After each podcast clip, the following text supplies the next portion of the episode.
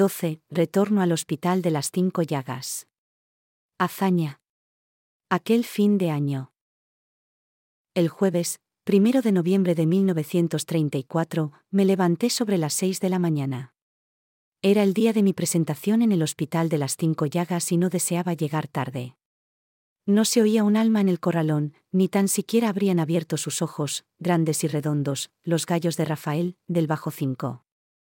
Juan Luis aún no se había despertado. Entraba más tarde en la telefónica. Al casarse Manolín y Alberto, mis dos hermanos mayores, yo volví al cuarto anexo al dormitorio de mis padres, que había compartido antes con mi abuela, y él dormía en el que siempre fue el de los niños. Gracias a Juan Luis, conseguimos transferir la línea telefónica del consultorio a casa. El problema era que las pacientes del seguro de maternidad nos seguían llamando a cualquier hora. Cuando salí de mi habitación, ya mi madre había preparado unos tazones de café de olla y pan frito. Póngame solo café migado, le pedí apretándole las manos en agradecimiento. Consuelo, hija, de nervios nada. Tienes que alimentarte bien que te queda un día largo, no pude ver sus ojos marrones y expresivos tras el grueso cristal de sus gafas. Y llévate el abrigo y la bufanda, que hace frío. Era verdad aunque, más que nervios, sentía una gran ofuscación ante los exprofesores y las monjas de las cinco llagas, representantes de lo más rancio de la sociedad. Durante unos escasos minutos me tapé hasta el cuello con la ropa de camilla. Quería aprovechar el calorcillo de los rescoldos que aún quedaban en la copa de la noche anterior y así despejarme.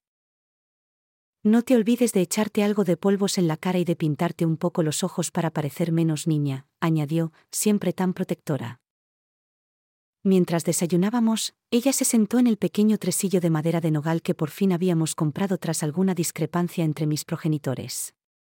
El color azulina de su tapizado parecía más intenso con el negro luto que llevaba desde la muerte de mi abuela Angelita.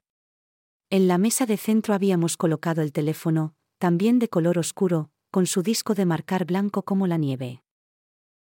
Buenos días. Saludó mi padre al acercarse. A mí, échame algo de azúcar en el pan frito, Julia. Hacía tiempo que no coincidíamos. Él era archivero de Capitanía General, situada en la plaza de la Guevidie, a unos 20 minutos de donde vivíamos. Se trataba de un robusto edificio amarillo ocre y vermellón. Los guardias de la garita me conocían porque más de una vez le había llevado el almuerzo. Flores, como le llamábamos en casa, era un hombre grandote, que no sobrepasaba los 50. Tenía un gran bigote canoso. Se peinaba para atrás, dejando ver su amplia frente, ya poblada de arrugas. Irradiaba firmeza, a la vez que generosidad. Como era su costumbre, antes de sentarse a desayunar, se acercó al aparador y encendió la radio para escuchar las noticias de las seis en Unión Sevilla. Le gustaba estar informado desde por la mañana. Entonces oímos. El pasado día 13 de octubre el fiscal general de la República presentó ante el Tribunal Supremo, que era el órgano competente para juzgar a un diputado como hazaña, una querella por delito de rebelión y pidió que se solicitara el suplicatorio a las Cortes para poder ser juzgado. Y ayer 31 de octubre se le trasladó a los buques de guerra Alcalá Galiano, primero, y al Sánchez Barcaiztegui después. El insidioso Lerrox con la connivencia de la CEDA y el Partido Agrario han acusado falsamente a Azaña de estar implicado en la rebelión de la Generalitat de Cataluña, comentó enojado. Hasta aducen que le han confiscado abundante documentación. Al menos lo están tratando mejor en esos buques que en el Ciudad de Cádiz, y está recibiendo cada día cientos de cartas y de telegramas de solidaridad y apoyo. Mi padre admiraba a aquel político inteligente e intachable a quien, pese a estar en la oposición, se le denostaba sin piedad. Menos a Manolín, Flores había sabido transmitirnos los ideales republicanos, que para las derechas eran como los jinetes del apocalipsis. Se afilió primero a Acción Republicana, que poco futuro parecía tener en 1925, y, luego, durante el Bienio Negro, en 1934, a la izquierda republicana, ambos partidos fundados por hazaña. Es una persecución, le di la razón, mientras apuraba los últimos segundos bajo la ropa de camilla. Hasta sus más feroces enemigos no niegan que don Manuel tiene un enorme talento, pero es también un gran ser humano y un hombre de bien. Se esfuerza por disimular ante los extraños sus buenos sentimientos bajo una máscara de dureza o de sarcástica ironía. Es como una castaña. Para poder llegar al fruto hay que retirar las espinas y no a todo el mundo le agrada empezar por pincharse. ¿Por qué es tan anticlerical? Le pregunté, conocedora de lo que le gustaba hablar de él. Nos solía relatar cómo lo había conocido personalmente en Madrid, en mayo de 1932, siendo presidente del Consejo de Ministro. Con sus compañeros de partido asistió a uno de sus brillantes discursos en las Cortes y luego se fueron a almorzar con él. En hazaña es una convicción personal, pero no tuvo una buena experiencia con los agustinos de El Escorial, en cuyo internado estuvo ocho años. Nos contaba que de la fe no le queda más que un sabor a ceniza. Esos monjes querían acortar la ambición intelectual de sus alumnos. El abad les decía, España se destruye si no campea por ella la Iglesia. Y ni los luteranos consiguieron vencernos. Flores, intervino mi madre, que se os va a hacer tarde. Esa gente no se detiene ante nada, manifesté. Azaña lo está teniendo muy difícil. Luego, veré qué dice el liberal, añadió, apagando la radio. Este gobierno es taimado y manipulador. Incluso ha estipulado la amnistía para todos los encarcelados por el grave golpe de Estado de Sanjurjo, devolviéndole su rango militar, algo que sin duda traerá cola. En realidad, aquel aparato de válvulas nos informaba, con el sesgo del gobierno de turno, de los muchos avatares por los que atravesábamos en aquella convulsa época. Cuando terminé de desayunar, me coloqué el abrigo y la bufanda que mi madre ya tenía en las manos y, al disponerme a salir, musitó. Anda. Dame un beso. Todo irá bien. Y no te olvides de que ya no eres esa estudiante inquieta y reivindicativa, sino una matrona titular por oposición. Sigo siendo igual de reivindicativa o más, sonreí mirando a mi padre. Su partido, aunque no era marxista, abogaba por asociación con los socialistas y el mundo obrero, al igual que yo. Luego bajé las escaleras con cuidado. Aún era de noche y una única bombilla iluminaba el corralón. En la calle, en dirección a la parada del tranvía de la Plaza Nueva, miré al cielo y observé que las abigarradas nubes se habían puesto de acuerdo para no dejar pasar el más mínimo rayo de sol. Espero que no sea un vaticinio, pensé. Llevaba las manos metidas en los bolsillos del abrigo, se me estaban quedando heladas con el viento. Para protegerse del frío, los pocos motociclistas que circulaban llevaban puesto gorros de lana con orejeras o se envolvían pañuelos alrededor del cuello y la cabeza. Como cuando era alumna de la escuela de matronas, cogí el tranvía de las 7 de la mañana. Reconocí a algunas de las personas que se agolpaban en la parada. En cuanto subí aquel cacharro amarillo, me senté en el primer asiento libre que encontré. Y, nada más hacerlo, oí la voz exultante de la mujer que estaba a mi lado. Consuelo, me alegro de verte. ¿Qué de tiempo hace que no coincidíamos? Era Asunción, una de las limpiadoras del hospital. Le tenía un gran cariño. Me había llegado a acoger casi como una segunda madre en mis tiempos de estudiante. Más de una vez me echó una mano con las monjas cuando me acusaban de tatea. Pues hace unos cinco años, le respondí, alzando un poco la voz. El traqueteo de aquellos cacharos impedía hablar con facilidad. A partir de ahora nos veremos con más frecuencia. He ganado una plaza de matrona allí. ¡Qué bien! Será para la nueva sala de maternidad. No lo sé. Me imagino. Sí. Han habilitado un edificio en el patio que está detrás de la iglesia, con una dependencia anexa para las matronas en práctica. Me inquieté. Tarde o temprano me encontraría con aquellos profesores misóginos. ¿Quién es el jefe de esa nueva sala? Lo conoces. Es el doctor Núñez. En su equipo hay otros dos tocólogos. Es un hombre muy quisquilloso, Riñe a las limpiadoras por cualquier tontería y no le gusta que toquen sus papeles. Las quejas vienen a mí, añadió. Me nombraron gobernanta hace un par de años. Ya no limpio, sino que me aseguro de que todo esté en orden. Aquello me removió por dentro, pero al menos no era topete, que me tenía una especial inquina. Te lo mereces, le dije. Al pasar por la Alameda de Hércules, uno de los barrios más deprimidos de Sevilla, me fijé instintivamente en el cuartel, justo en la esquina de la calle Lumbreras. Le habían añadido un maltrecho adosado de dos aguas. Eusebio, mi novio, está de turno, le comenté, señalando aquel edificio de dos plantas. No sé si se encuentra ahí o de servicio en la calle. Es guardia de asalto. Te hacía casada. Así se supone que debería ser. Ya tengo 28 años. Me ha pedido matrimonio más de una vez, pero no acabo de decidirme. Sigo viviendo con mis padres. Al final le diré que sí. Cuando llegamos a la parada de la Macarena, me dirigí con ella al enorme hospital y cruzamos su portada de inmaculado mármol blanco, como las intachables vicentinas. Fui a pasar sin decir nada porque iba acompañada de la gobernanta, pero la monja portera me detuvo. ¿A dónde va usted, señorita? refunfuñó. Nunca dejaba de sorprenderme el gran tocado blanco y alado de aquellas religiosas. Es la nueva matrona titular, explicó Asunción. Tiene cita con el doctor Núñez. Está bien, que pase. Ya se han presentado dos matronas más, Cinta de los Ríos y Matilde Jiménez. Las dos son antiguas alumnas. No conocía a Cinta, pero a Matilde sí, y no era santo de mi devoción. Le encantaba adular a los profesores. Consuelo, tengo que quedarme aquí, me comunicó Asunción. Sigue hasta el final de esa galería. Cuando llegues a un patio con arcos, alicatado a media altura, sube unas escaleras. En la planta primera están todos los despachos y hacia allí me encaminé.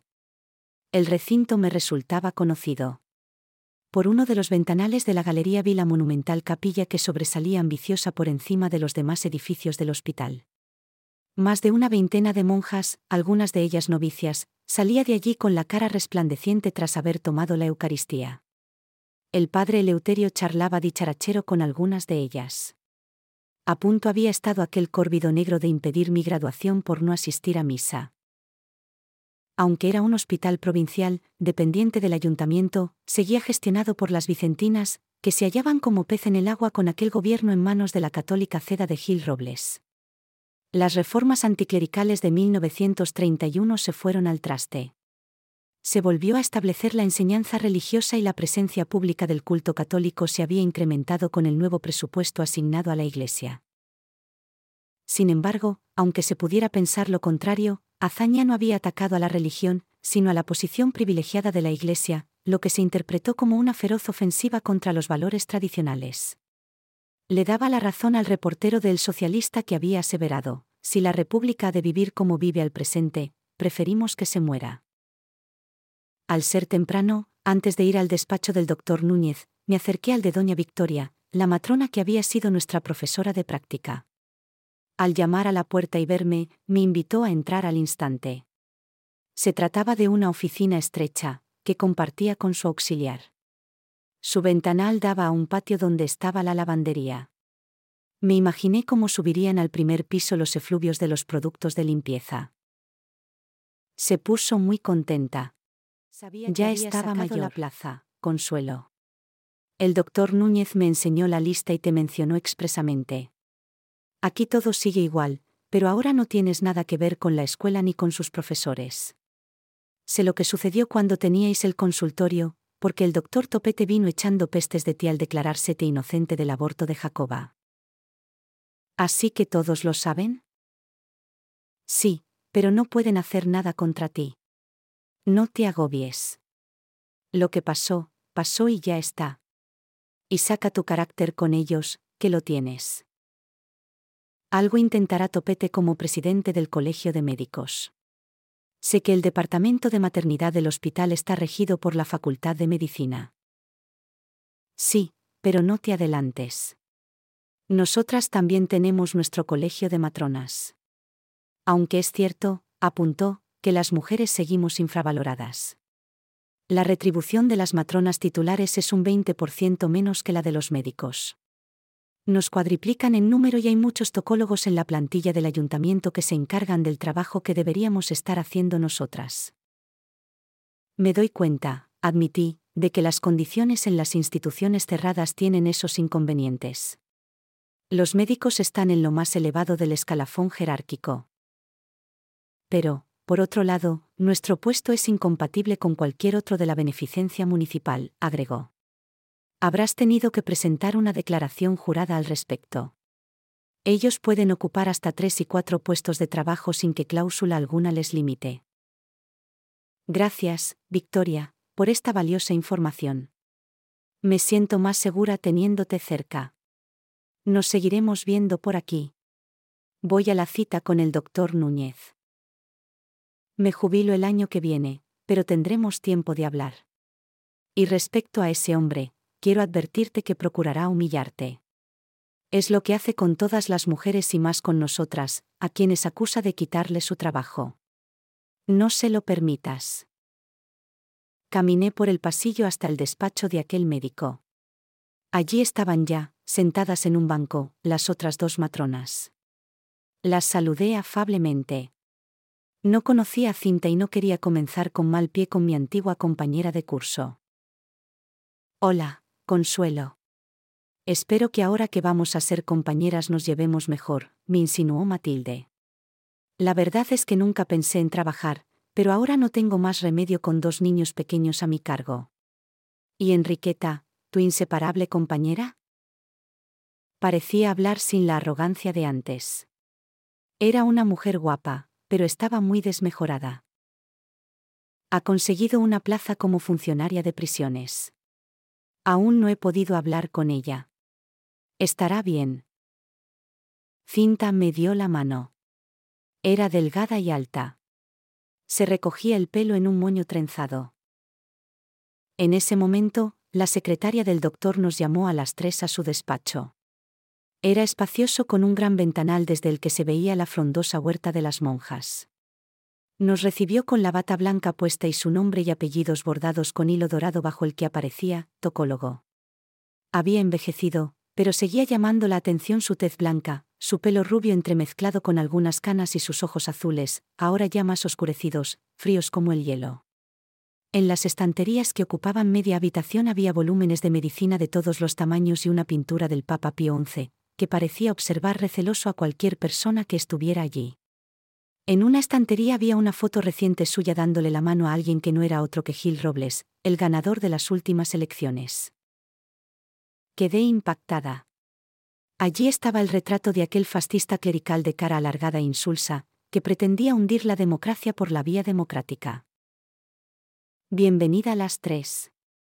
Y enhorabuena por haber aprobado las oposiciones. exclamó en un tono poco sincero.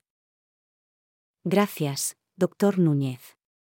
Le contestó enseguida Matilde. Luego siguió hablando con su acento salmantino. Les quiero informar de que hay dos turnos, mañana y tarde, de siete horas, y uno de noche de doce horas. Tras las noches tendrán dos días libres.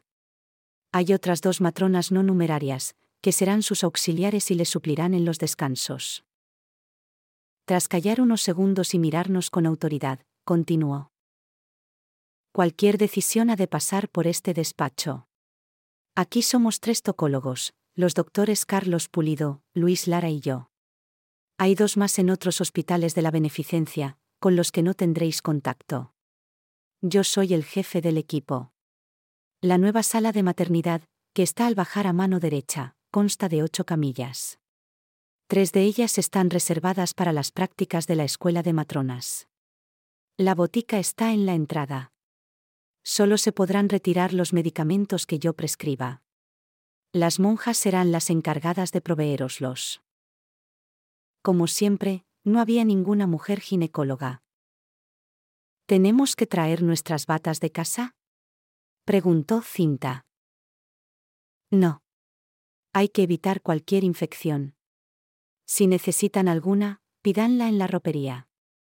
Consuelo, añadió, sin consultarnos, quédese para el primer turno. Cinta hará el segundo y usted, Matilde, el tercero. No nos ha dicho nada del sueldo, indiqué. Se lo dirán en administración, pero no crean que van a ganar más de 1.800 pesetas anuales. Me parece escaso con nuestra titulación y el tiempo que nos llevaremos aquí, añadí. Siempre puede renunciar a su plaza. Y no se equivoque, recalcó con mal tono. Nadie debe equivocarse, respondí traspasándolo con la mirada. No me iba a amedrentar. Se levantó furioso. Era extremadamente alto y yo muy pequeña a su lado, pero no me vería tan frágil porque se quedó en silencio. No tardaría en hablar con su amigo Topete. Entonces, apareció una monja que, como si no existiéramos, le dijo algo al oído. Acto seguido, el médico anunció. Hay un parto distócico de una presa de la ranilla. El doctor Lara está con ella.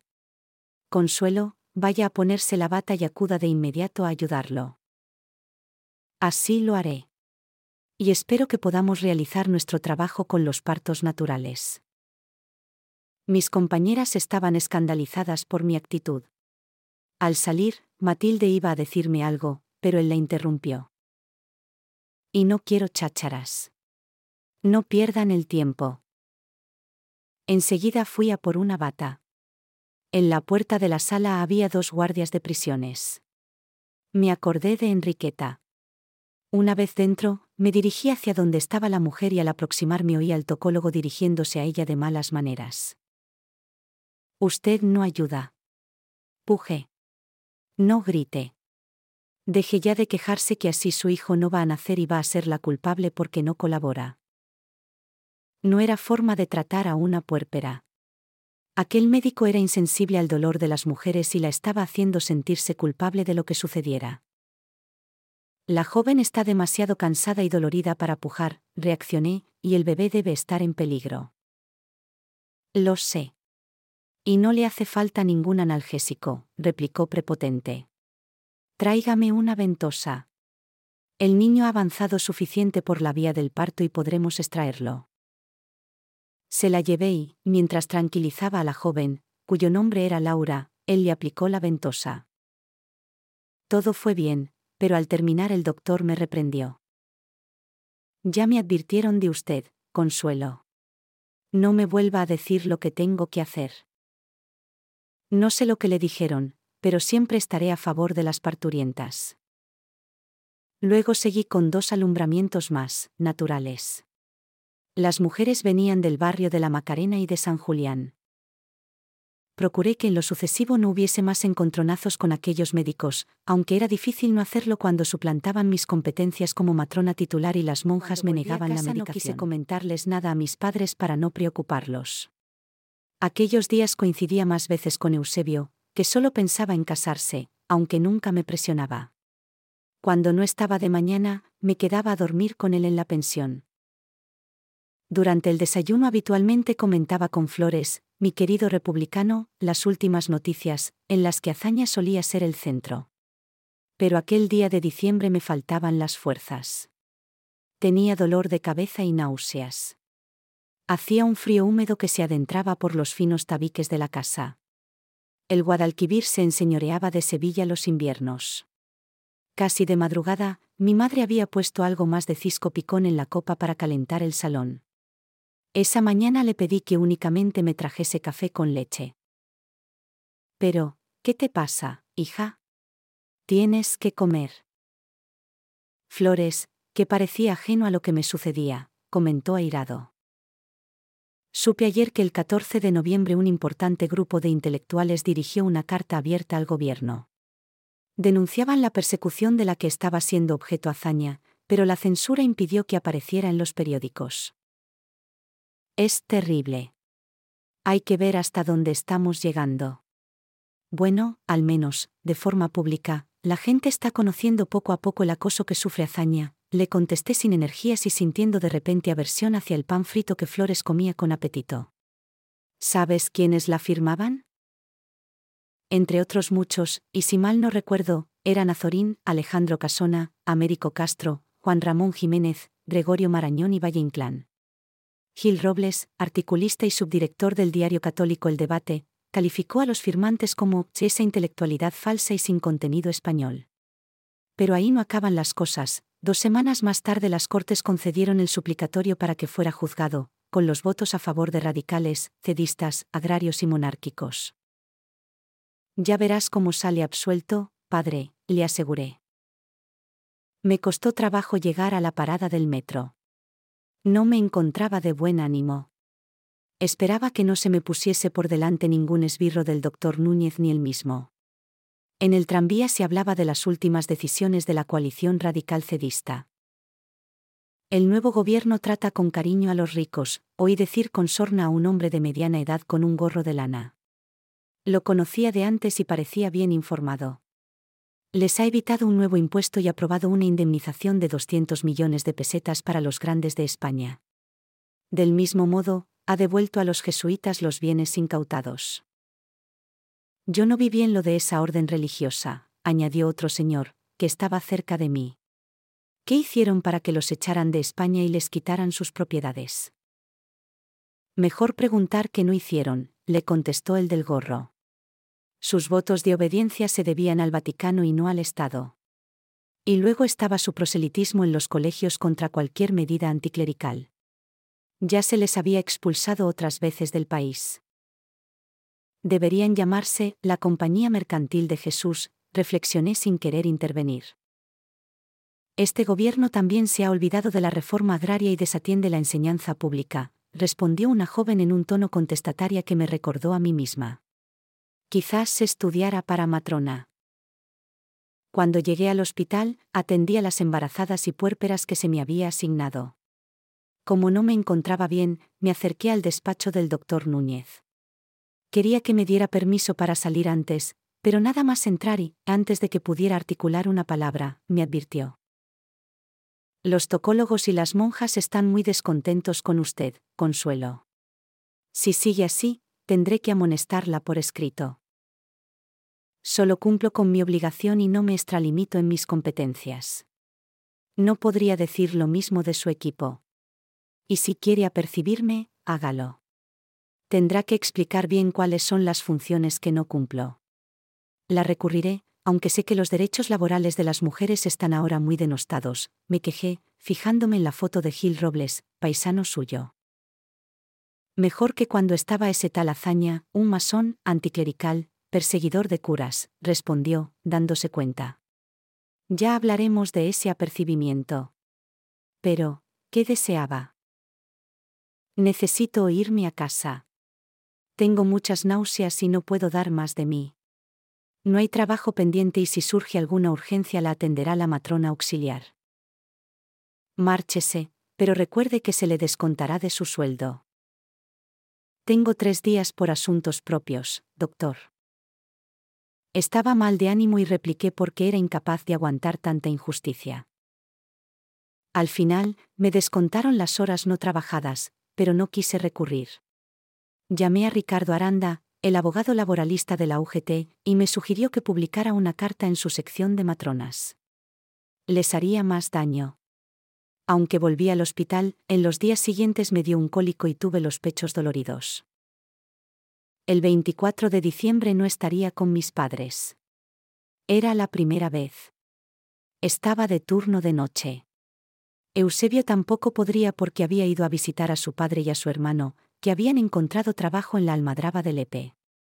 Como todos los años, los vecinos del corral habían montado un precioso Belén, cada cual aportando lo que podía. Aquellos días no amenazaban lluvia. A media mañana, apareció Manolín con Ernestito, que era su viva imagen. Traía una caja de mantecados y una botella de anís, como todos los años. No se quedó mucho tiempo, y Flores y yo evitamos cualquier comentario que pudiera enfadarle. Lo saludé con afectividad mientras yo ayudaba a mi madre a hacer unos muslos de pavo y unas patatas fritas para la cena. Mi hermano Alberto y Justa sí venían. Pero nada irse, me enseñó una noticia de El Liberal, que leyó en voz alta. Hoy 24 de diciembre de 1934, el Tribunal Supremo ha desestimado por falta de pruebas la querella por la presunta implicación de Azaña en la rebelión de la Generalidad de Cataluña y se ha comunicado al juez instructor de Barcelona que la orden de detención contra él queda sin efecto.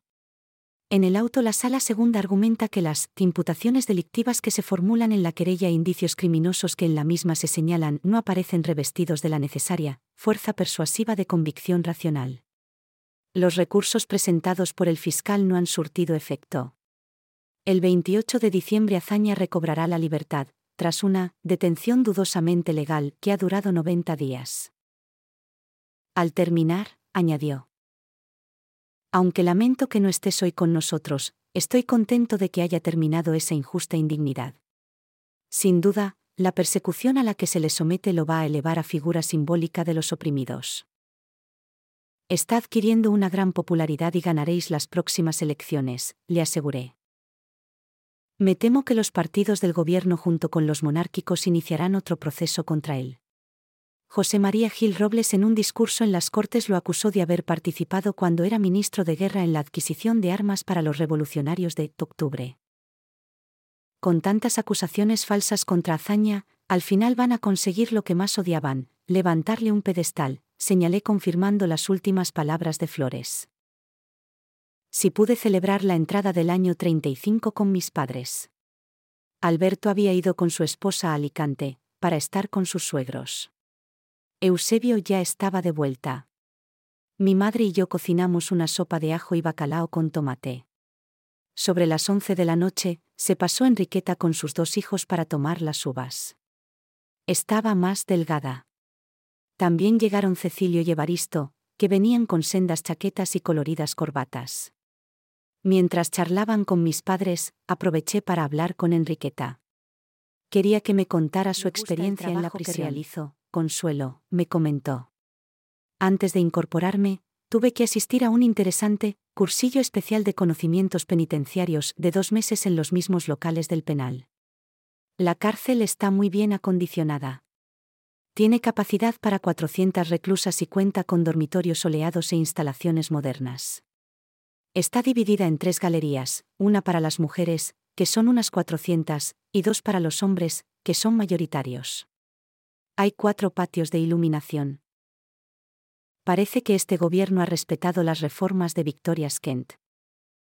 Y la asistencia a los actos religiosos no es obligada para la población reclusa. También pueden recibir y leer todo tipo de prensa o libros. Ojalá que no se vuelva a la suciedad y al hacinamiento del pópulo. Espero que no. Si supieras lo mal que me sentí al ver el traslado de las mujeres desde esa cárcel, bajo una fuerte guardia. Me dio mucha pena verlas en una larga fila con sus atillos miserables en las manos. Algunas llevaban a sus hijos pequeños en brazos. Daban la sensación de una huida en masa, bajo el azote de alguna calamidad. Hay que rehabilitar a las presas, apunté. Las prisiones no son un mero almacén de mujeres, indeseables. La pobreza ha empujado a muchas de ellas al robo o al extraperlo, añadió. Somos dos las matronas titulares y una no numeraria. Instruimos y atendemos a las embarazadas, a las madres lactantes y a aquellas con niños que hubiesen pasado el periodo de lactancia. Estoy formándome como matrona puericultora. Debe ser una tristeza ver crecer a tu hijo en una prisión. ¿Has realizado algún parto allí? Le pregunté. Aún no. Llegado el momento, suelen mandar a las parturientas a las cinco llagas, pero tenemos una enfermería con una camilla para casos de emergencia. Estuve atendiendo con el doctor Lara a una tal Laura con parto problemático. La conozco y diagnostiqué la distocia para los médicos de allí, explicó Enriqueta. Ya venía embarazada del pópulo. Algunas reclusas murmuran que la violaron en la cárcel. Estoy pendiente para que no ocurra nada de eso en la ranilla. Yo he empezado a notar que al hospital llegan muchas mujeres con signos de haber sufrido violencia durante el embarazo, pero necesito pruebas para informar a las autoridades. Eso no se puede consentir. Adelante, Consuelo. ¿Y cómo te va a ti? Bastante mal. Es peor incluso que cuando éramos alumnas. Los tocólogos creen que somos sus sirvientas. Pero no me voy a callar y quiero publicar una carta en la revista de la UGT denunciándolos. Te puede traer problemas, me advirtió. Lo sé, pero no voy a desistir. En ese momento llegó Eusebio. Faltan cinco minutos para las doce. Coged vuestras uvas. Oímos las campanadas en la radio y, al terminar, nos abrazamos deseándonos un feliz año 1935. Tras unos minutos, les pedí silencio. Todos callaron. Entonces les comuniqué, no sin algo de nervios. Ahora que estoy segura os quiero decir a todos y en especial a ti, mi querido Eusebio. Contuve la respiración y mi madre, que intuía lo que iba a decirle, me urgió. No nos mantengas en ascuas, consuelo. Tengo dos faltas. Aún siento sus miradas de inmenso cariño y la ternura del beso de mi novio. Le brotaba del corazón. Te amo, me dijo. Todos se acercaron para felicitarme.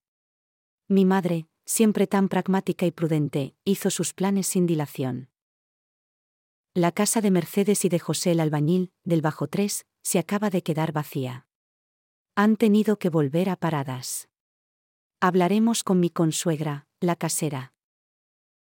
No le menciones que nos casaremos por lo civil, que no nos la arrienda. Y Mariquita, la costurera, te hará un bonito vestido, agregó.